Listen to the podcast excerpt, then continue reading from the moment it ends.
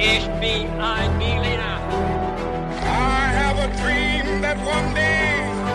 Wollen wir den totalen Krieg? Niemand hat die Absicht, eine Mauer zu errichten.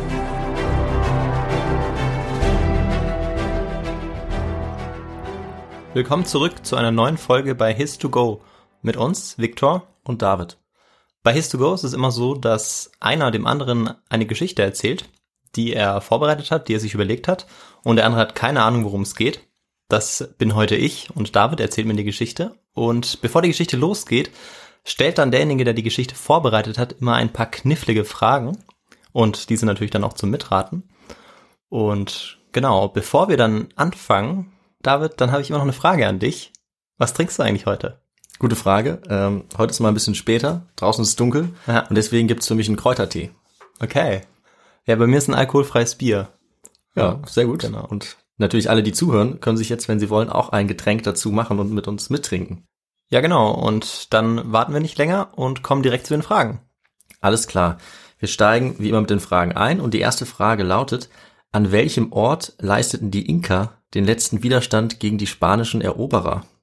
Ich habe für dich drei Antwortmöglichkeiten. Okay. A. Cusco, Ja. B. Vilcabamba oder C. Machu Picchu. Ich würde sagen Cusco. Ah. Dann kommen wir noch zu einer weiteren Frage. Welche Funktion hatte denn Machu Picchu für die Inka? Und ich habe wieder drei Antwortmöglichkeiten, also heute ist alles Multiple Choice. Ja. A, war es eine Residenzstadt für den König, den Zappa Inka? War es B, ein Rückzugsort für die Sonnenpriesterin der Inka? Oder war es C, der Ursprungsort der Inka überhaupt? Gute Frage. Ähm, also, man kennt die Ruinen, beziehungsweise ich habe die Bilder im Kopf Ja, äh, und habe eine sehr große ja, Tempelanlage und Stadt auch vor Augen. Mhm. Deshalb sind alle Antwortmöglichkeiten eigentlich sehr plausibel, aber ich würde C nehmen. okay, der Ursprungsort. Genau, der Ursprungsort. Mhm. Und eine weitere Frage haben wir auch noch, nämlich, und das äh, verrät jetzt natürlich auch schon das Thema der Folge, Ja. wie fanden die Entdecker Machu Picchu? Und da habe ich wieder drei Antwortmöglichkeiten. Fanden sie es A durch sorgsame Erkundung, Ja. B durch aufmerksames Quellenstudium oder C durch die Tipps von Einheimischen? Durch die Tipps von Einheimischen. Okay, da bist du dir sehr sicher. Ja. Du hast auch recht. Das werden wir gleich noch sehen. Okay. Und die Antworten auf die beiden anderen Fragen, die werden wir jetzt nach und nach noch erfahren im Verlauf der Geschichte. Ja, und du ahnst jetzt wahrscheinlich schon, Victor, es wird heute um das legendäre Machu Picchu gehen. Ja. Genauer gesagt um die Entdeckung von Machu Picchu oder um es noch genauer zu sagen, um die Entdeckungen von Ja. Machu Picchu. Äh, denn es gibt da zum einen eine sehr populäre und weithin bekannte Geschichte, wie das entdeckt wurde und von wem. Ja. Aber äh, es gibt seit kurzem auch noch weitere Erkenntnisse, wann dieser Ort gefunden wurde zum ersten Mal und von wem. Mhm. Und äh, das führt so weit, dass wahrscheinlich mittlerweile einige Bücher umgeschrieben werden müssen oder nicht Oh, okay. mehr ähm, nicht mehr auf dem neuesten Stand sind. Spannend. Und warum das so ist, wie das genau passiert ist, das gucken wir uns heute an. Ja. Ja. Also wie Machu Picchu mehr als nur einmal entdeckt wurde, vermutlich. Und ähm, wir fangen erstmal an mit der etablierten klassischen Geschichte der Entdeckung, die auch sehr spannend ist und die natürlich auch nicht falsch ist. Und da geht es vor allem um einen Mann, der eben sehr berühmt ist bis heute, und der heißt Hiram Bingham. Das ist wahrscheinlich sogar der berühmteste Name überhaupt ähm, in Verbindung mit Machu Picchu. Und er war tatsächlich sogar die Vorlage für die Indiana Jones Filme. Okay. Also ein ganz, ganz berühmter Mann. Ja. Vor allem vielleicht zu der Zeit, wo er diese Entdeckung gemacht hat. Ja. Äh, ja, und seit einigen Jahren ist allerdings bekannt, dass ihm wohl noch jemand zuvorgekommen ist. Okay. Und äh, um diese beiden Geschichten wird es eben jetzt gleich gehen. Ja. Und dieser Bingham, der wurde zunächst mal 1875 äh, geboren auf Honolulu. Und er ist in eine Familie von Missionaren äh, geboren worden, hat dann studiert, hat seinen Abschluss in Yale gemacht und ist erstmal Pastor gewesen auf Hawaii. Dann hat er allerdings bald angefangen, sich in so ein bisschen in eine andere Richtung zu wenden, ähm, war dann äh, Dozent an der Uni in Yale und äh, hatte großes Interesse an Südamerika, an der Geschichte dort und ist dann auch ähm, schon bald mal nach Cusco gereist, was im Süden Perus liegt und hat sich dann zum Ziel gemacht, dort selber, ähm, wie schon viele andere es vor ihm getan haben, viele Europäer eben, aber jetzt in seinem Fall auch Nordamerikaner, dort was Neues zu finden. Was zu finden, was vielleicht niemand vor ihm bisher gefunden hat. Äh, und da hat er sich in den Kopf gesetzt, das legendäre Vilcabamba zu finden. Okay. Und warum gerade dieses Vilcabamba? Das ist nämlich die Antwort auf die Ja. Frage, weil das der letzte Ort war, an dem die Inka den spanischen Konquistadoren noch Widerstand geleistet Okay. haben. Und das ist dann danach verloren gegangen. 1572 haben nämlich die Konquistadoren den letzten Widerstand der Inka besiegt. Vorher hatten sie sich noch Jahrzehnte dort gehalten und hatten so ein Neo-Inka-Reich tatsächlich auch etabliert, in dem sie eine Zeit lang noch unabhängig waren. Aber dann wurde Vilcabamba erobert. Die Leute sind alle geflohen, diese Gegend wurde mehr oder weniger verlassen oder entvölkert. Und deswegen ist auch der äh, Ort an sich in Vergessenheit geraten, sodass wahrscheinlich wirklich niemand wusste, wo genau Vilcabamba lag. Und das wollte jetzt eben dieser Hiram Bingham herausfinden. Und er wollte so vorgehen, dass er sich die alten Quellen der Conquistadoren, die spanischen Quellen angeschaut hat, Okay. um darüber herauszufinden, wo das gelegen haben könnte, weil die Spanier waren ja dort, Ja. haben das geplündert. Und er hat sich als Historiker, der er war, dementsprechend auch gut vorbereitet, er hat viel nachgeforscht, gab eben einige Berichte auch über diese Gegend und ist dann tatsächlich auch aufgebrochen äh, mit einem Team, was er sich zusammengestellt hat. Ist er dann nach Peru gereist und ähm, wurde auch finanziert von Yale anderswo. Er hat sich auch die offizielle Genehmigung des Präsidenten von Peru geholt. Und dann hat er angefangen zu suchen bei Cusco. Cusco war ja die alte Hauptstadt der Inka. Genau, ja. Deswegen hat er sich erstmal da ein paar Ergebnisse erhofft. Allerdings fing seine äh, Expedition erstmal mit einer Panne an. Und zwar äh, hat Bingham in Cusco direkt erstmal ein paar alte Tier- und Menschenknochen ausgegraben und dachte jetzt, er könnte die frühe Existenz des Menschen in Amerika beweisen, weil für Okay. ihn diese Knochen so alt aussahen und Ja. eine unbekannte Bisonart wollte er da drin auch sehen. Und das war sein erstes, erstes Projekt, da hat er sich große Hoffnung gemacht. Es wurde dann aber eher peinlich für ihn, weil sich sehr schnell herausgestellt hat, dass er in Wirklichkeit eine alte Abfallgrube von Rinderschlachtungen gefunden hatte. Also keine Bisons und Hm. Okay, dass, äh, die weder besonders alt noch interessant waren. Ja. Und der sich als allererstes erstmal ordentlich blamiert hat. Ja, Damit. würde ich auch sagen. Und ähm, danach muss es aber natürlich weitergehen, weil sein eigentliches Ziel war ja dieses Vilcabamba. Hm. Und er war aber nicht ohne Grund erstmal in Cusco, denn er wusste, dass ähm, viele Leute sich in der Gegend dort sehr gut auskannten. Und deswegen hat er da erstmal rumgefragt und Informationen gesammelt, nach was für Ruinen er suchen könnte, nach was für alten Städten der Inka. Und tatsächlich äh, wurde ihm dann von den Einheimischen dort auch eine vielversprechende Ruine genannt, ein Ziel für solche Erkundungen. Und ähm, was meinst du, welchen Namen ihm die Einheimischen gegeben haben? Ähm, diesem Ziel. Genau, also die haben ihm gesagt, geh doch an diesen Ort. Was glaubst du, welcher Ort ihm dann äh, genannt wurde? Äh, War es vielleicht Machu Picchu? Du hast recht, es war Machu Picchu. Okay. Die kannten den Namen nämlich schon. Ach so, okay. Okay, das wusste ich nicht. Ich dachte, hm, das wäre vielleicht zu offensichtlich, aber okay. Es ist tatsächlich erstmal deutlich offensichtlicher, als man denkt. Ja. Also er, ihm wird direkt dieser Name wohl gesagt in Cusco, weil die Einheimischen sich eben gut ausgekannt haben. Und ähm, das ist natürlich auch die Antwort auf eine weitere von unseren Fragen. Also er musste nicht lange in der Gegend umherirren oder zumindest nicht als ersten Ausgangspunkt, sondern er hat direkt einen entscheidenden Hinweis bekommen. Ja. Obwohl er den Namen von Machu Picchu wohl selber gar nicht kannte, weil der ihm entgangen war bei dem Studium der Quellen. Also den, der kommt durchaus auch vor und auch die spanischen Konquistadoren kannten wohl ein äh, Picchu oder sowas in die Richtung, aber er hat das äh, nicht bemerkt. Deswegen konnte er damit auch erstmal nichts anfangen. Und schon vor ihm, ungefähr 40 Jahre, war tatsächlich auch ein französischer Forscher äh, da gewesen, der denselben Hinweis schon bekommen hatte. Okay. Auch der war dann auf der Suche nach Machu Picchu, aber er hat es nicht geschafft, es zu finden. Warum weiß man nicht ganz. Also er war wohl ganz in der Nähe, aber er ist irgendwie dran vorbeigelaufen. Also es war klar, so ganz einfach war es nicht zu Ja. finden, obwohl er es wirklich versucht hat. Und jetzt kriegt Bingham eben diesen Hinweis nochmal und er zieht jetzt los. Obwohl es für ihn jetzt, wie gesagt, nicht besonders wichtig war, Machu Picchu im Besonderen zu finden, sondern er wollte erstmal eigentlich so viele Ruinen wie möglich finden und ganz besonders natürlich das legendäre Vilcabamba, den letzten Rückzugsort. Er hat sich dann entschieden, wie es ihm die Hinweisgeber auch gesagt haben, im Tal des Urubamba-Flusses zu suchen. Und so ist er dann zunächst mal über eine neue Straße gezogen, die kurz zuvor gebaut wurde. Also hat er es erstmal noch relativ einfach gemacht. Er ist an den ganzen Haciendas vorbeigezogen, den großen Landgütern, äh, wo die Leute dort Alkohol oder Kakao anbauen. Und ist immer tiefer dann in Gebiete, die noch immer weniger besiedelt wurden und dann noch immer weniger erkundet waren. Und ist somit auch dem Urubamba-Fluss folgend in äh, ein Gebiet um das sogenannte Heilige Tal gekommen, das für die königliche Inka-Familie besonders wichtig war und das bisher fast komplett unzugänglich gewesen war. Okay. Und das hat er aber geschafft, sich da durchzuschlagen, was durchaus nicht einfach war. Und so kam er dann im Juli 1911 in das Dorf Torontoy und ist dort einem einheimischen Bauern begegnet. Und das war für ihn sozusagen der Schlüssel zum Erfolg. Denn dieser Bauer der heißt oder hieß Melchior Arteaga. Zumindest hoffe ich, dass man das eventuell so ausspricht, Ja. bin mir nicht ganz sicher. Ähm, das war tatsächlich ein wohl noch lebender Nachfahre der Inka. Okay. Weil das Reich der Inka ging ja unter, aber Ja. die Leute natürlich sind natürlich nicht alle gestorben. Ja, Viele haben eben in der. Gegend noch weitergelebt und er war wohl einer davon. Und deswegen kannte dieser Bauer Melchior Arteaga auch äh, den genauen Ort von Machu Picchu. Hm. Und auf Nachfrage konnte er äh, dem Bingham auch erzählen, dass es eben einen besonders erkundenswerten Ort gab. Und er konnte ihm auch zeigen, wo das sein sollte, denn er hat sozusagen gedeutet auf die Inka-Ruinen, die hoch auf einem Bergzug über diesem Fluss Mhm. im Urubamba liegen sollten, versteckt von der Vegetation, sodass man es von unten nicht sehen konnte. Ja.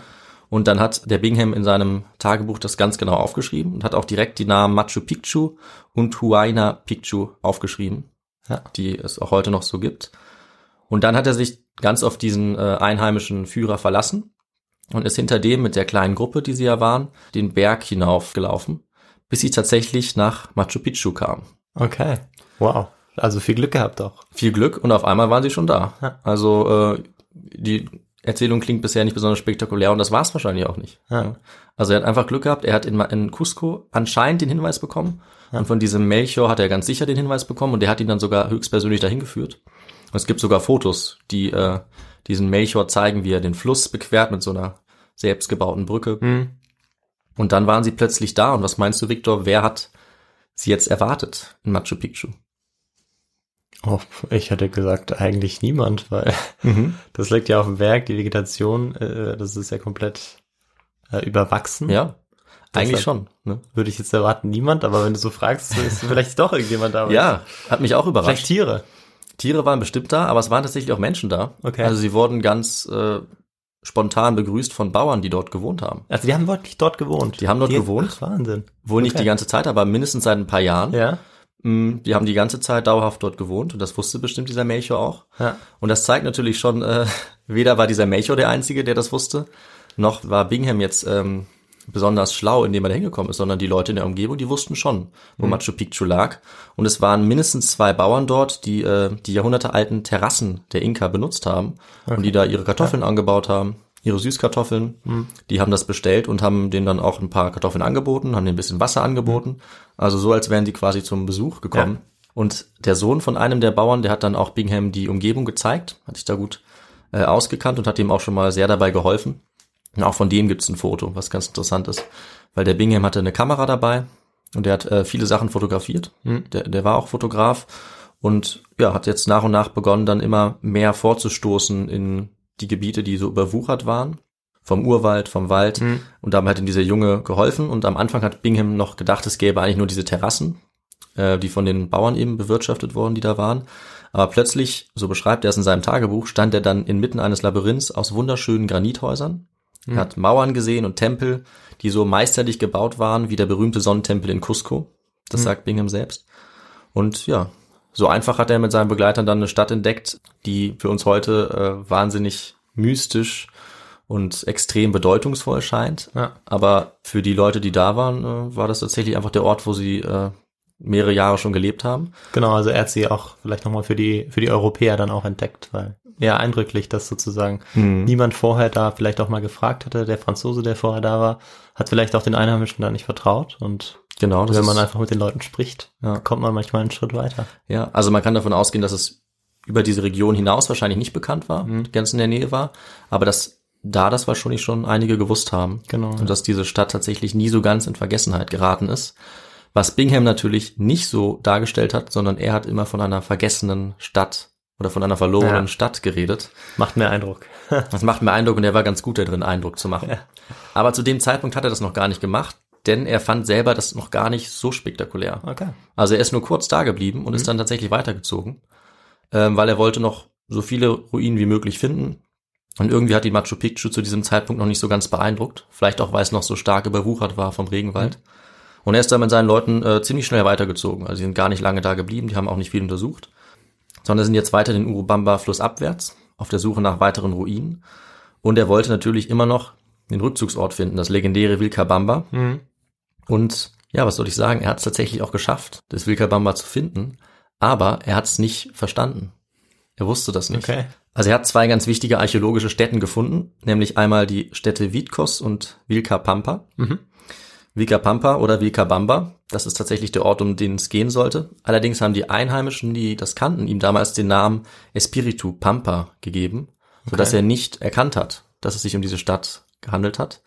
Und auch bei seinen Untersuchungen hat er das eine Zeit lang vermutet, aber er, er war sich nicht sicher, was er genau entdeckt hat und hat sich dann wieder umentschieden, obwohl er eigentlich sein Ziel quasi schon erreicht hatte Okay. hat es ihm äh, nicht gereicht. Und das lag vor allem daran, dass er zwar ein ganz guter Historiker war, aber dass er von Archäologie nicht allzu viel Ahnung hatte. Und das wäre die Wissenschaft gewesen, die ihm da weitergeholfen hätte.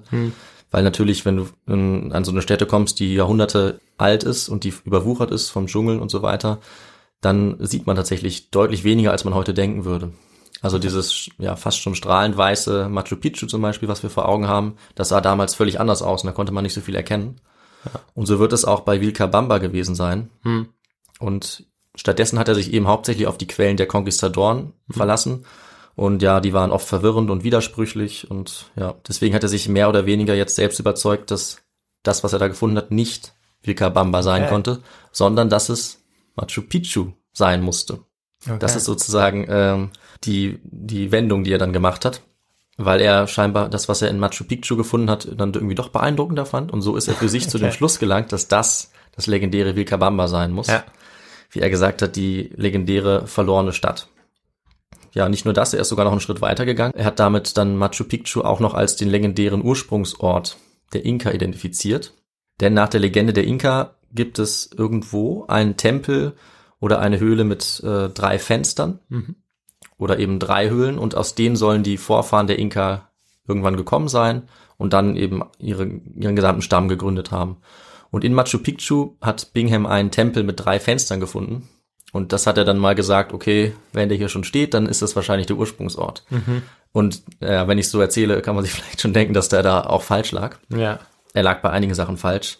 Äh, Ich lag dann mal auch falsch. Und du Wie lagst, ja, du lagst leider mit dieser Antwort auch falsch. Bingham. Aber wir können immer noch rausfinden, was die richtige Antwort war. Dazu kommen wir gleich noch. Aber ja, Bingham hat mit dieser und mit anderen äh, Erzählungen oder Erklärungen auf jeden Fall einiges an Verwirrung und an falschen Vorstellungen auch ausgelöst. Ähm, das hat ziemlich lange Zeit eigentlich die öffentliche Wahrnehmung zu Machu Picchu auch geprägt, weil er war sehr gut da drin, sich zu inszenieren, seine Entdeckung zu inszenieren. Und er hat natürlich in einigen Punkten auch recht gehabt, aber er hat echt viele Fehlvorstellungen eigentlich auch etabliert damit. Und ja, ich habe ja schon gesagt, dass er es auch war, der Machu Picchu immer als verlorene Stadt bezeichnet hat, was natürlich sehr gut klingt. Aber es war, das muss man sagen, eigentlich weder eine Stadt, weil sie hatte wahrscheinlich nur 750 Einwohner. Also auch nach den Maßstäben der Inka kann man das nicht wirklich als Stadt bezeichnen, eher als Dorf, was die Größe angeht. Und wir haben ja schon gehört, sie war eigentlich auch nie wirklich verloren.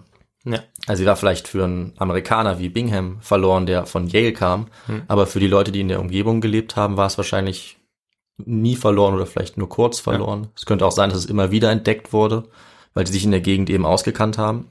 Und auch der Name war ja nicht verloren. Also sie haben es ja auch schon Machu Picchu genannt. Und der Name oder ein ähnlicher Name kommt auch schon aus den Quellen, die direkt nach der Eroberung durch die Spanier entstanden sind. Tja, und so kommt es eben, dass äh, Bingham sich sehr sicher ist, aber letzten Endes falsch liegt, was aber noch eine Weile gedauert hat, bis auch bekannt wurde, dass er tatsächlich das eigentliche ähm, Vilcabamba gefunden hatte. Okay. Das ist aber erst in den 1960er Jahren so langsam ähm, aufgeklärt worden. Aber was man Bingham jetzt auf jeden Fall zugutehalten muss, ist, dass er es war, der Machu Picchu zu der Berühmtheit verholfen hat, die es heute hat. Okay. Hast du ja eben auch schon gesagt. Also er ist nämlich danach noch mehrere Male wiedergekommen. Er hat den Ort nach und nach von der Vegetation befreit, hat dabei auch immer viele gute Fotos gemacht, ähm, die man sich auch im Internet noch angucken kann. Er ist doch irgendwie zu einem Archäo ähm, ja, Archäologen dann geworden oder hat dann Ja, so ein noch bisschen. Experten mitgebracht oder? Genau, also er hatte auch, er hatte auch Experten dabei. Also es war sicherlich nicht er, der irgendwelche Bäume da abgeholzt hat oder, Ja. oder so oder Äste weggeschafft hat. Das waren andere Leute. Und auch die erste Beschreibung von Machu Picchu hat zum Beispiel nicht er gemacht, sondern ein Assistent von ihm, der mit dem Studium noch gar nicht fertig war, weil Bingham wollte schon mal weiter. Und er fand das halt nicht so wichtig und er meinte, machst du das eben? und naja, das hat er im Nachhinein natürlich vielleicht ein bisschen anders dargestellt. Ja. Ähm, aber er hat eben diese ganzen Sachen publiziert. Er ist in ja, vielen Veröffentlichungen dann vorgekommen und wurde sehr dafür gefeiert und gelobt, dass er der große Entdecker war.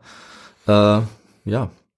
Und da hat er schon ganz gute Arbeit geleistet. Also auch aus heutiger Sicht ist er sicherlich dafür verantwortlich, dass Machu Picchu so berühmt ist, wie es heute ist. Hm.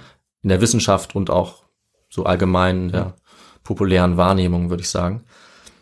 Weil man kann schon sagen, Machu Picchu ist ja vielleicht die bekannteste archäologische Stätte in Südamerika, mhm. vielleicht sogar in der westlichen Hemisphäre, wie es in einem Buch stand. Das fand okay. ich jetzt okay. Hm. Vielleicht eine der bekanntesten. Ja. Ist natürlich Weltkulturerbe und ja, hunderttausende Leute kommen jedes Jahr hierher, hunderttausende Touristen und es kommen dann eben viele Fragen. Zum Beispiel, warum wurde die Stadt äh, so undenkbar hoch und schwer erreichbar dort gebaut? Wer hat überhaupt die Stadt gebaut? Und haben denn die spanischen Konquistadoren die Stadt irgendwie gefunden? Und welche Rolle hat eben Machu Picchu auch für die Inka gespielt mhm. in deren Gesellschaft?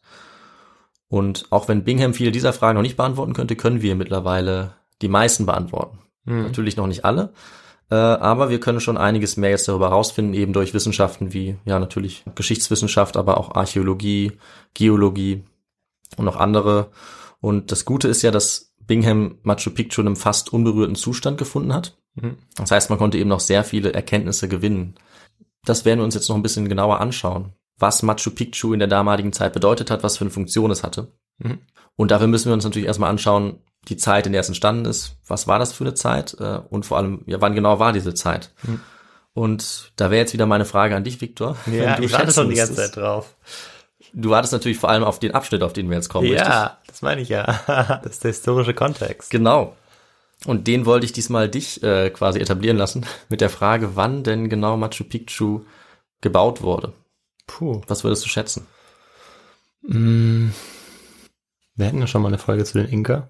Genau, das war Folge 5. Folge 5, ja. Über die Mumie Juanita. Da ging es, glaube ich, auch schon los, wann es die Inka gab. Jetzt habe ich schon, habe ich gar nicht mehr so genau in Erinnerung. Haben sie die vielleicht, oder wurde es vielleicht um 1450 gebaut? Ist ja ein Ding, das ist genau richtig. Ah, okay. das hätte ich jetzt nicht erwartet, dass du genau ins Schwarze triffst. Also man kann es natürlich nicht genau sagen, ah. aber so plus minus ein paar Jahrzehnte mhm. wird es Mitte des 15. Jahrhunderts gewesen sein. Also die Inka fangen ungefähr um 1200 an, die Gegend um Cusco ja. zu, ja, zu bebauen, lassen sich dort nieder, zu besiedeln. Sie kommen wahrscheinlich ursprünglich aus dem Amazonasbecken dorthin. Und am Anfang sind sie eigentlich nur eine von vielen kleineren Gruppen in der Gegend. Sie führen auch Krieg mit anderen Gruppen ähm, und können sich auch erstmal da nicht besonders durchsetzen. Und es dauert eine Zeit, bis sie äh, immer mächtiger werden, andere Stämme unterwerfen und sich ausbreiten. Und wirklich regional und und wirklich groß und überregional bedeutend wären sie dann eigentlich erst im 15. Jahrhundert. Mhm. Da entsteht dann so ein richtiges Reich der Inka äh, mit großen Städten, beeindruckender Architektur, Verwaltung. Es gibt dieses Netz an Inka-Wegen, mhm. was auch sehr bekannt ist. Es gibt eine sehr gute äh, Landwirtschaft und es gibt auch einen sehr starken Expansionsdrang dann. Mhm. Und die nächsten 100 Jahre äh, breiten sich, breitet sich das Reich der Inka dann eigentlich immer weiter aus. Also im Norden sogar bis ins heutige Kolumbien, im Süden bis an bis an das südliche Ende Chiles. Und das geht dann aber auch relativ schnell wieder vorbei. Also ungefähr 100 Jahre dauert diese Expansion. Und dann kommen aber natürlich, wie wir jetzt schon ja. wissen, nehme ich mal an, die Spanier, mhm. nämlich die Conquistadoren. Äh, und 1532 kommt, um es genau zu sagen, Francisco Pizarro, mhm. der spanische Conquistador.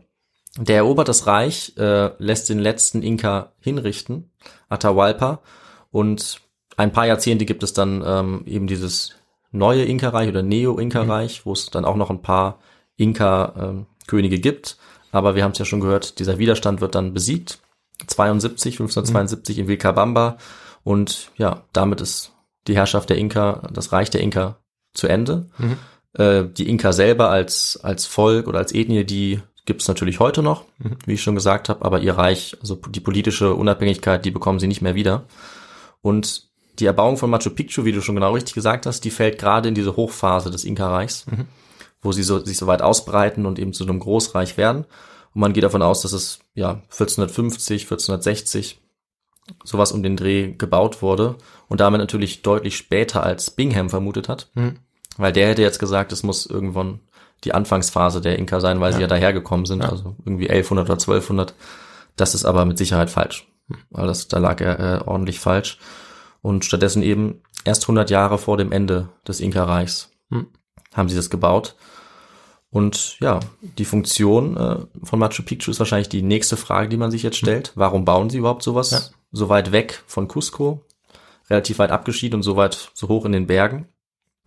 Und ja, auch da ist die Funktion wahrscheinlich deutlich unspektakulärer, als Bingham es angenommen hat. Mhm. Es war kein mystischer Herkunftsort, Und es war auch nicht der Ort des letzten Kampfes, wie wir schon gesagt haben, sondern, wie die archäologischen Untersuchungen zeigen, war es vermutlich äh, der Herrschaftssitz des Inkas. Okay. Das war ja die Antwortmöglichkeit, die wir noch hatten. Ja. Beziehungsweise, um es genau zu sagen, es war einer der Herrschaftssitze des Inkas. Denn der hat wahrscheinlich immer einige so Herrschaftssitze errichten lassen. Vielleicht zum einen, um die Umgebung so ein bisschen abzusichern, aber auch einfach um Orte zu haben, wo er ja mal ähm, rasten konnte oder wo er mal äh, von der Hauptstadt wegkommen konnte und dort auch diplomatische Verhandlungen führen konnte oder ähnliches. So ein Ort war Machu Picchu mit sehr hoher Wahrscheinlichkeit. Äh, das haben die Historiker Richard Berger und Lucy Salazar äh, eigentlich belegen können und wird auch mittlerweile weitestgehend akzeptiert, dass das die Funktion ist. Und die beiden schreiben auch, äh, dass zum einen Machu Picchu eben viel kleiner war als die Hauptstadt Cusco, Ja. dass es nicht die großen Tempel hatte und auch nicht die großen Befestigungen äh, wie andere Städte der Inka, dass es nicht die Struktur von Verwaltungszentren hatte, die es sonst irgendwo gibt, aber dass es einmal ein Ort mit einem klaren religiösen Charakter war und dass es auch auf der anderen Seite keine einfache Station entlang dieser Inka-Pfade war, so dass es auch nicht völlig unbedeutend war Hm. und mit Sicherheit auch keine kleine Siedlung. Hm. Das heißt, was dann sozusagen noch übrig bleibt nach diesem Ausschlussverfahren, ist die Option dieser Residenzstadt, Hm. dieses Herrschaftssitzes temporär für den Sapa Inka, ja, für die Inka-Könige. Und ja, es war wahrscheinlich dann die spektakuläre äh, strategische Lage im Hochland, die dazu geführt hat, dass man gerade hier so eine Stätte bauen wollte, weil eben äh, ja für, für die Inkas eigentlich genauso beeindruckend war wie für uns heute und für die wahrscheinlich die Berge zum Beispiel noch eine religiöse, sakrale Funktion hatten. Das heißt, die waren mindestens so beeindruckt äh, wie wir heute, als sie diesen Ort gesehen haben Hm. und haben sich wahrscheinlich vor allem deswegen dafür entschieden, das hier zu bauen. Ja. Ja, und was dann dort passiert ist, ist, ähm, dass wahrscheinlich der Sapa Inka und andere Mitglieder der königlichen Familie dort zum einen Feste gefeiert haben, religiöse Zeremonien und Rituale. Sie haben aber wahrscheinlich auch diplomatische Verhandlungen geführt, ähm, astronomische Beobachtungen kann man an so einem Ort, denke ich, auch ganz gut durchführen. Und wahrscheinlich auch verwaltungstechnischer Angelegenheiten Hm. könnte man hier geklärt haben. Dann gab es natürlich die Terrassen, die ringsum Ja. ähm, Machu Picchu liegen, die man heute auch noch sehr gut sehen kann. Das heißt, die haben dort ein bisschen Landwirtschaft betrieben. Und ähm, was man sonst noch sagen kann, ist, dass auch das Klima relativ günstig ist in Machu Picchu, also relativ mild. Und deswegen war es wahrscheinlich so, dass ähm, in den Monaten, wo es in Cusco besonders kalt war, wo es auch Frost gab nachts, dass dann die Herrscherfamilie wahrscheinlich nach Machu Picchu gezogen ist. Und manchmal auch in andere Residenzen, um dann dort so ein bisschen, ja, sich zu entspannen, vielleicht auf die Jagd zu gehen oder sogar Spiele zu spielen. Ja. Das ist auch belegt für, für die Ja. Inka. Ja. Ähm, und ja, das sozusagen als temporäre Residenz die. Hauptfunktion von Machu Mhm. Picchu war. Ähm, und das kann man auch so ein bisschen an der Architektur erkennen, die noch erhalten ist. Da gibt's nämlich auch einen eigenen Palastkomplex für den Herrscher, der so ein bisschen abgegrenzt ist, auch von den anderen Häusern, die es da gibt. Wahrscheinlich, weil er dann einfach seine Ruhe hatte. Und vielleicht auch, weil er dann so ein bisschen mystisch bleiben konnte. Hm. Denn der Sapa Inka, der galt als, als göttlich. Und wenn er dann eben ganz alleine abgeschieden dort leben konnte, dann konnte er das auch so ein bisschen aufrechterhalten, Ja. diese Rolle. Und währenddessen gab es aber eben auch noch andere Bereiche, zum Beispiel einen oberen Sektor, in dem äh, Adlige gelebt haben oder Höhergestellte. Es gab auch ein anderes Viertel, in dem wahrscheinlich Handwerker und Bedienstete gelebt haben. Und das waren wahrscheinlich diejenigen, die das ganze Jahr über in Machu Picchu gelebt haben, Ja. um hier sozusagen jederzeit bereit zu sein, den König zu empfangen und die Stadt so ein bisschen am Laufen zu halten. Hm. Genau, und es gibt jetzt auch noch mehr einzigartige Gebäudestrukturen, auf die ich jetzt nicht alle genau eingehen kann. Es gibt aber im Internet natürlich viele Fotos. Mhm. Also ich fand es sehr spannend und ich kann auch nur sagen, äh, wenn es euch interessiert, schaut ruhig mal rein. Und was meinst du denn, Viktor? Warum, wenn das so ein guter Ort ist, wenn er so eine Funktion hat, warum sollten die Leute dann irgendwann wieder gehen? Ähm, naja, ein Grund könnte natürlich sein, dass jetzt die äh, Spanier da sind, die Mhm. Conquistadores, und man dementsprechend sich zurückzieht, ähm, Ja, ja, ins Tal, um dann irgendwie die, die Städte und Dörfer zu verteidigen und da oben sitzt man ja, ist ja man ja auch ein bisschen gefangen stimmt, ja. und ähm, dass man sich dann vielleicht eben ins Tal begeben hat, dann auch mit das Land zu verteidigen. Ja, sehr guter Punkt. Also es ist eigentlich auch der Schluss, äh, zu dem ja die Literatur kommt, die ich gelesen habe, weil der ähm, Komplex, also Machu Picchu hat ja so eine spezielle Funktion als Herrschaftsresidenz, dass es natürlich dann, als es keine Herrscher mehr gab, der Inka, auch keinen Grund mehr gab, dort zu bleiben, zum Mhm. einen. Und zum anderen war Machu Picchu auch nie dazu gedacht, um sich selber zu versorgen, so Ja. als dauerhafte Siedlung, sondern es war immer darauf angewiesen, aus dem Umland eigentlich versorgt zu werden. Mhm. Und als es dann natürlich diese königliche Funktion nicht mehr hatte, gab es auch keine Versorgung aus dem Umland mehr. Das heißt, man konnte dort dann auch gar nicht mehr dauerhaft leben mit so vielen Menschen wie vorher. Und deswegen mussten die Leute dann tatsächlich eigentlich auch Machu Picchu verlassen. Es kann natürlich sein, dass ein paar da geblieben sind, vielleicht für die diese Terrassenlandwirtschaft ausgereicht hat, aber die, der Großteil der Menschen, der musste dann auch gehen. Ja. Das waren eben einige von den Sachen, über die Bingham selber ja auch schon ähm, spekuliert hatte, hm. was die Funktion war, ähm, ja, warum die Leute wieder gegangen waren. Und bei den, bei vielen von diesen Sachen lag er falsch. Bei einigen lag er aber auch schon richtig, zum Beispiel was die Strukturen an, anging, die man da gefunden hat, die verschiedenen Gebäude, Komplexe. Mhm. Und es wurde aber auch noch einiges anderes herausgefunden, weil äh, auch Bingham selber hat schon gemerkt, dass es natürlich ein, äh, ja, ein Friedhof dort auch gab, in dem einige Gräber waren. Und mhm. es wurden dann bald auch äh, viele von diesen Gräbern exhumiert. Es gab mhm. mehrere hunderte. Man hat dann die Skelette auch äh, untersucht. Und das hat man jetzt mittlerweile auch mit modernen Methoden äh, getan und da hat man noch ein bisschen was rausgefunden über die Leute, die dort gelebt haben. Mhm. Was ich immer auch ganz spannend finde, deswegen dachte ich, äh, ich nehme das auch noch in die Folge mit rein. Mhm. Und zwar hat man rausfinden können, ähm, dass die Leute zum einen erstmal nicht von hier kamen, sondern von der ganzen, vom ganzen Gebiet des Inka-Reichs eigentlich. Mhm. Also die kamen vom Meer zum Teil, die kamen aus anderen Regionen. Es waren auch verschiedene Ethnien, also Machu Picchu war auch tatsächlich interkulturell und gemischt, was verschiedene Ethnien mhm. anging. Man hat auch rausgefunden, dass die Leute hier ziemlich gesund waren. Mhm. Das Einzige, was sie hatten, war eigentlich Karies, was ein bisschen ernster war. Wahrscheinlich, ja. weil sie zu viel Mais gegessen haben. Okay. Zu viel Stärke. Ähm, und es gab außerdem auch keine Spuren von einem gewaltsamen Tod bei irgendeiner dieser, ja, dieser Leichen, dieser Skelette, die dort gefunden wurden. Das heißt, äh, Machu Picchu ging es sehr friedlich zu. Okay. Und ja, damit haben wir jetzt einiges gehört über mhm. die Erforschung von Machu Picchu, ausgehend von Hiram Bingham 1911, aber viele Sachen, die auch korrigiert werden mussten mittlerweile. Okay. Und das ist sicherlich auch noch nicht ganz zu Ende. Und zunächst mal was für Bingham jetzt so. Ähm, er hatte nach seiner letzten Expedition 1915 eigentlich noch weitere Besuche geplant mhm. und wollte noch weitere Ruinen entdecken, aber dazu kam es dann tatsächlich nicht mehr denn es entstanden mehr und mehr jetzt Anfeindungen von Zeitungen, von Einheimischen, sogar auch von Historikern in Peru, die ihm äh, vorgeworfen haben, dass er Machu Picchu ausplündern würde, mhm. äh, Artefakte stehlen würde, was er zum Teil auch aus ihrer Sicht gemacht hat. Also er hat Artefakte in die USA geschafft, aber das war legal ja. und erlaubt. Und die Kritik wurde aber trotzdem jetzt äh, so stark, die Anschuldigungen so heftig, äh, dass er sich dann gezwungen gesehen hat, das alles abzuwickeln. Mhm. Er hat seine Sachen gepackt er hat die weiteren Funde dann auch in Peru gelassen, ist dann tatsächlich in die USA ja mehr oder weniger geflohen mhm. und ähm, konnte auch nie wieder in Peru forschen eigentlich. Okay. Und ja, die Menschen in Peru hatten somit Erfolg, so wie sie es sahen, ähm, ihr kulturelles Erbe gegen ihn zu sichern. Mhm. Nachdem er aber natürlich schon äh, eine Weile, einige Jahre da ausgegraben hatte. Ja. Und was er dann getan hat, ist, er hat in der Folgezeit sehr fleißig publiziert, hat viele Berichte herausgegeben, die Leute waren begeistert und wollten auch sehr viel über ihn wissen. Also er wurde auch in der Öffentlichkeit sehr bekannt und natürlich in der Wissenschaft. Und so wurde er eben zum berühmten Entdecker, eigentlich als der er sich selber auch immer dargestellt hat. Also ja, die Einheimischen haben zum Teil, wie gesagt, das anders gesehen. Aber man muss auch sagen, dass die Spannungen nach ein paar Jahrzehnten dann auch nachgelassen haben. Okay. Also sie haben sich wieder mit ihm versöhnt. Äh, er wurde dann sogar kurz vor seinem Tod noch nach Machu Picchu eingeladen, mhm. was natürlich für ihn auch eine große Ehre war. Und die Peruaner haben ihm seinen Ruhm als Entdecker eigentlich dann auch nicht mehr streitig gemacht obwohl es eben fraglich ist, ihn als Entdecker zu bezeichnen, ja. weil wir ja sehen ja, dass äh, er nicht der Erste war, der da war, ja. ähm, weil es viele Einheimische gab. Er hat natürlich jetzt auch äh, keine verlorene Stadt entdeckt, ja. weil das bekannt war.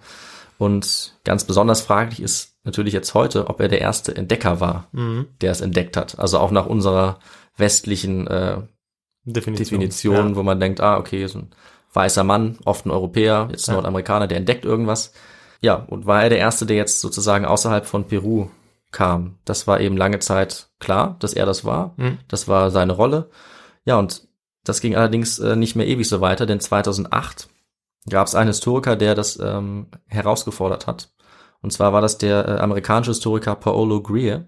Okay. Und der hat 2008 mit anderen Historikern veröffentlicht, was er vorher im peruanischen Nationalarchiv gefunden hatte.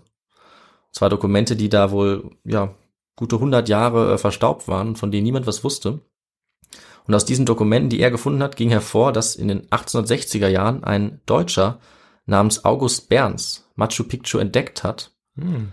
das untersucht hat und es sogar kartografiert hat. Okay. Und äh, die Geschichte, wie es dazu gekommen ist, ist echt bemerkenswert, wie ich Ja. finde. Sie ist, äh, wie gesagt, noch relativ neu und wirft eben all die Erkenntnisse über den Haufen, dass Machu Picchu vom großen Bingham als erstes Ja. entdeckt wurde. Ähm, deswegen schauen wir uns jetzt noch mal kurz das Leben von diesem Berns an Ja. und wie er es Hm. aller Wahrscheinlichkeit nach tatsächlich geschafft hat, 40 Jahre vor Bingham schon Machu Picchu zu entdecken. Hm.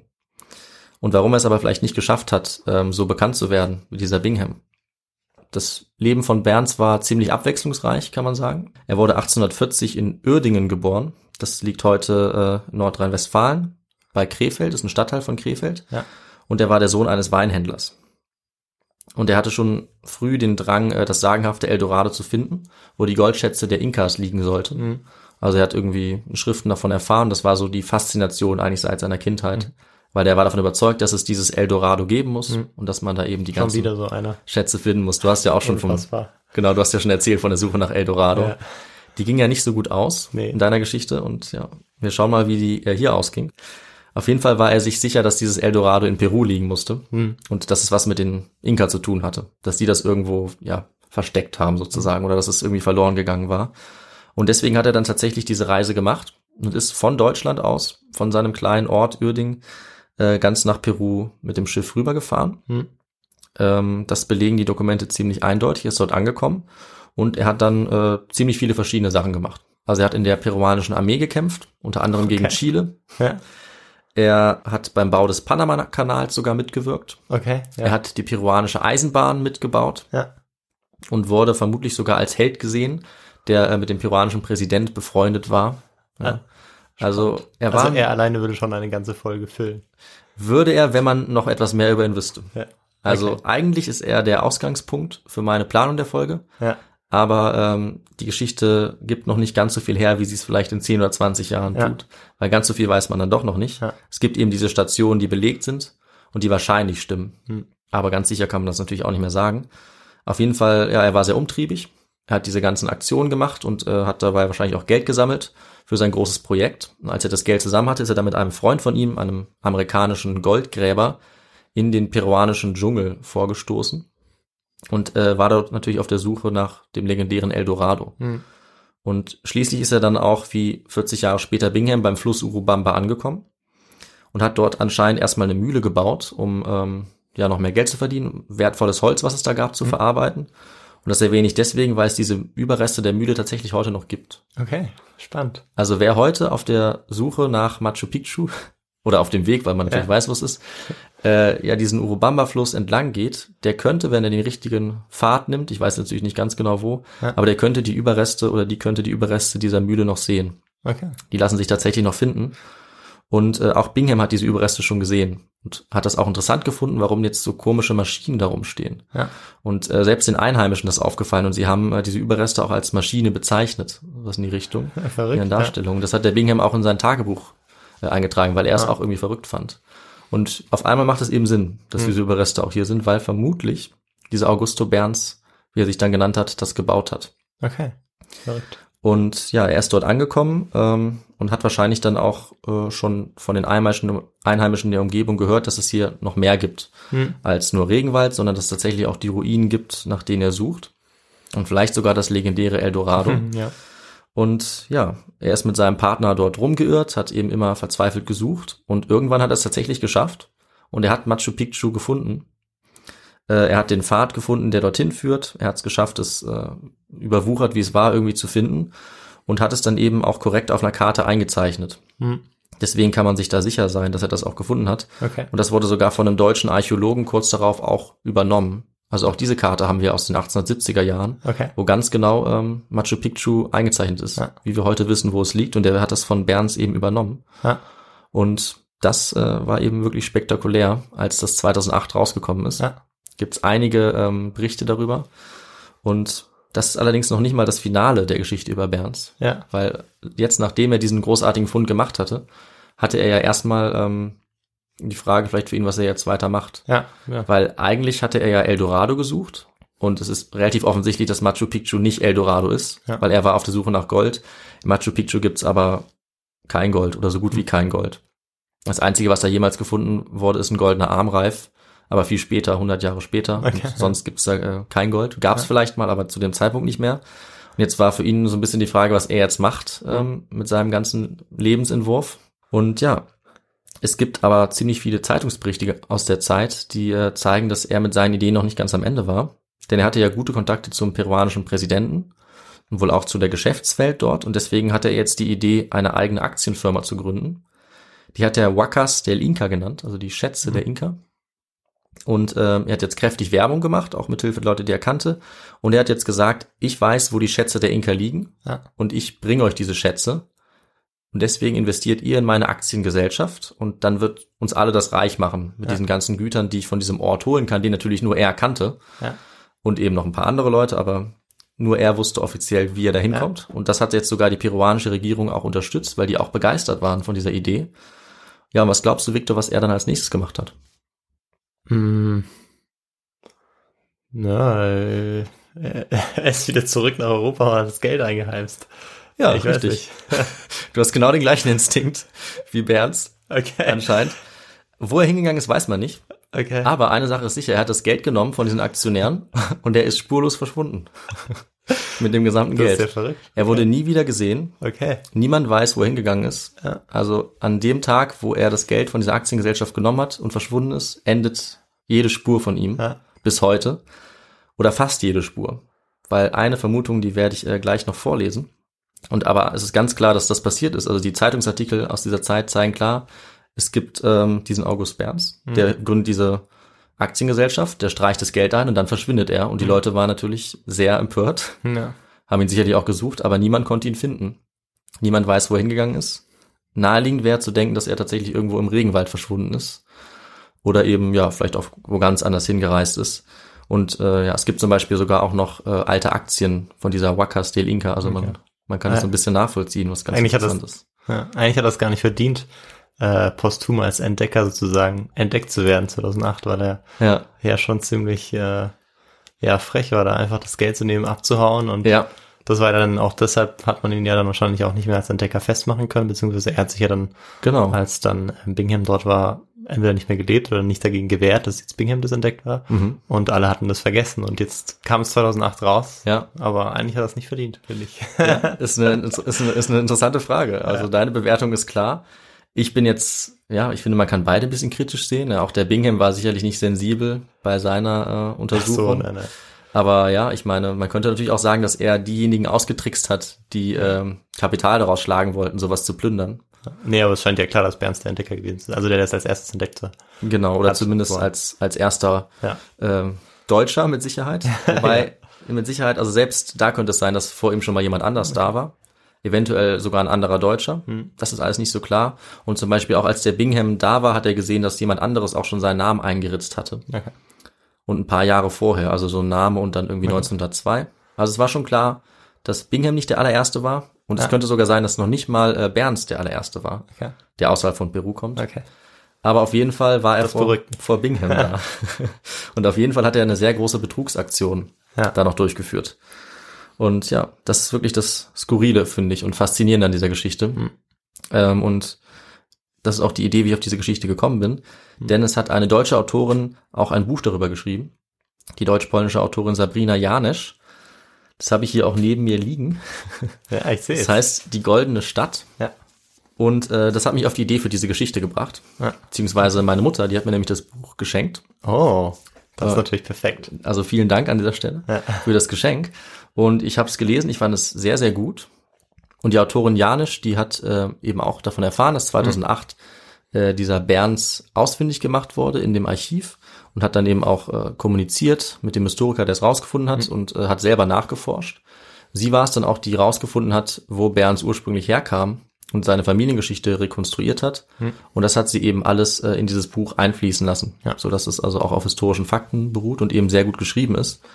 Und ja, deswegen bin ich auf die Idee gekommen und empfehle auf jeden Fall dieses Buch auch ja. weiter. Und ähm, da wir jetzt auch am Ende der Folge angekommen sind, möchte ich abschließend tatsächlich auch die letzten Seiten aus dem Buch vorlesen, ja. weil ich finde, die äh, fassen das Ende dieser Entdeckungsgeschichte nochmal sehr schön zusammen ja. und was aus Berns vielleicht geworden ist. Okay, ich bin gespannt. In der Nationalbibliothek von Lima existiert ein Dokument, das Berns Lebenswelt von seiner Ankunft in Peru bis zum Jahr 1887 nachzeichnet dem Gründungsjahr von Huacas del Inca. Tatsächlich liest sich die Beschreibung, wer sie angefertigt hat, ist unklar, wahrscheinlich einer der späteren Partner von Berns, wie die fantastischen Geschichten des Barons Münchhausen. Einiges davon ist heute nicht mehr zu überprüfen, das meiste aber ließ sich mit meinen Recherchen belegen. Zudem sind zahllose Artikel und Berichte aus der Presse der Zeit erhalten. Das Publikum war hingerissen von Berns und seinem Versprechen, die Goldschätze der verlorenen Stadt zu bergen, und die peruanische Regierung erließ ein Dekret, das Huacas del Inca unterstützte. Die Gründung des Unternehmens ist also bestens dokumentiert. Im Archiv von Lima finden sich neben Broschüren, Korrespondenz und Kartenmaterial auch Listen der berühmten Mitglieder und Partner. Dokumentiert ist allerdings ebenfalls, was wenige Tage darauf geschah. Berns verschwand. Zusammen mit dem Geld, das er aus dem Verkauf der Aktien gewonnen hatte. Und ward nie wieder gesehen? Kurz vor einer weiteren Reise nach Peru stieß ich auf die Kopie eines Tagebuchs von Hiram Bingham, das später als Grundlage für sein berühmtes Buch In the Wonderland of Peru diente.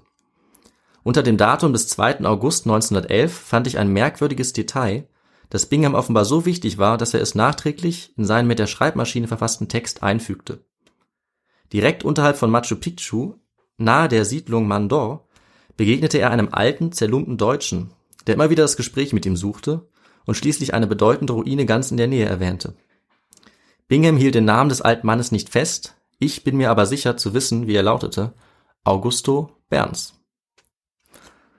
Ja, Okay. und damit enden wir mit dieser Vermutung, die sie tatsächlich noch gefunden hat im Tagebuch von Bingham, dass sich vielleicht die beiden Entdecker von Machu Picchu tatsächlich getroffen haben, Das ist sehr verrückt. kurz vor der offiziellen Entdeckung sozusagen. Und ja, es könnte natürlich gut sein, dass Berns mit seinem Aktiengeld äh, tatsächlich in der Nähe von Machu Picchu noch gelebt hat und dann eventuell sogar den zweiten Entdecker noch einen Hinweis gegeben hat. Ja.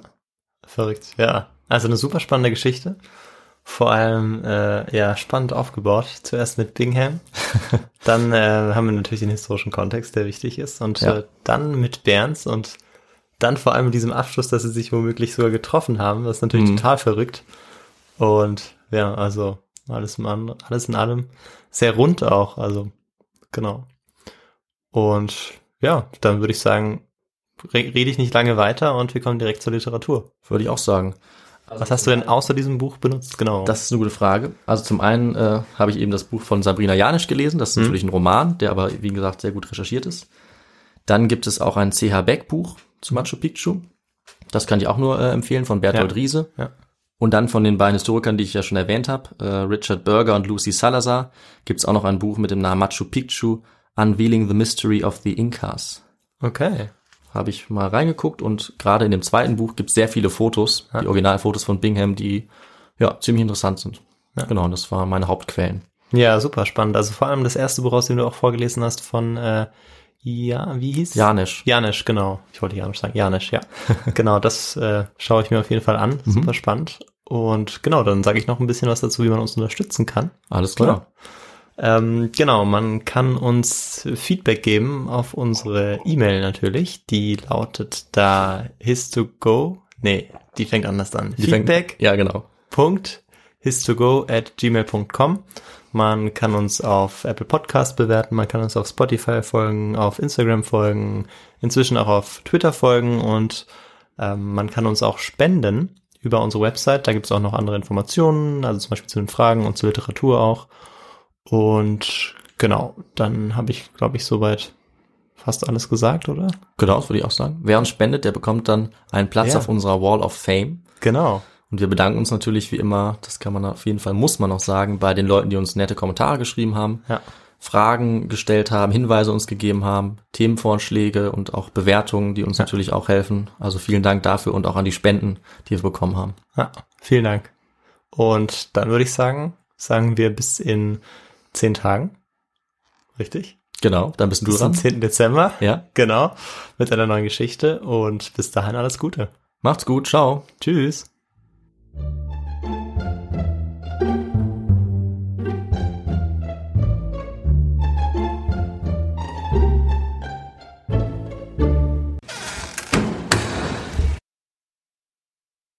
Was, 56 Minuten? Ja, die Folge ist ewig. Das ist so lang. Da muss ich was rausschneiden nachher. Okay, warte.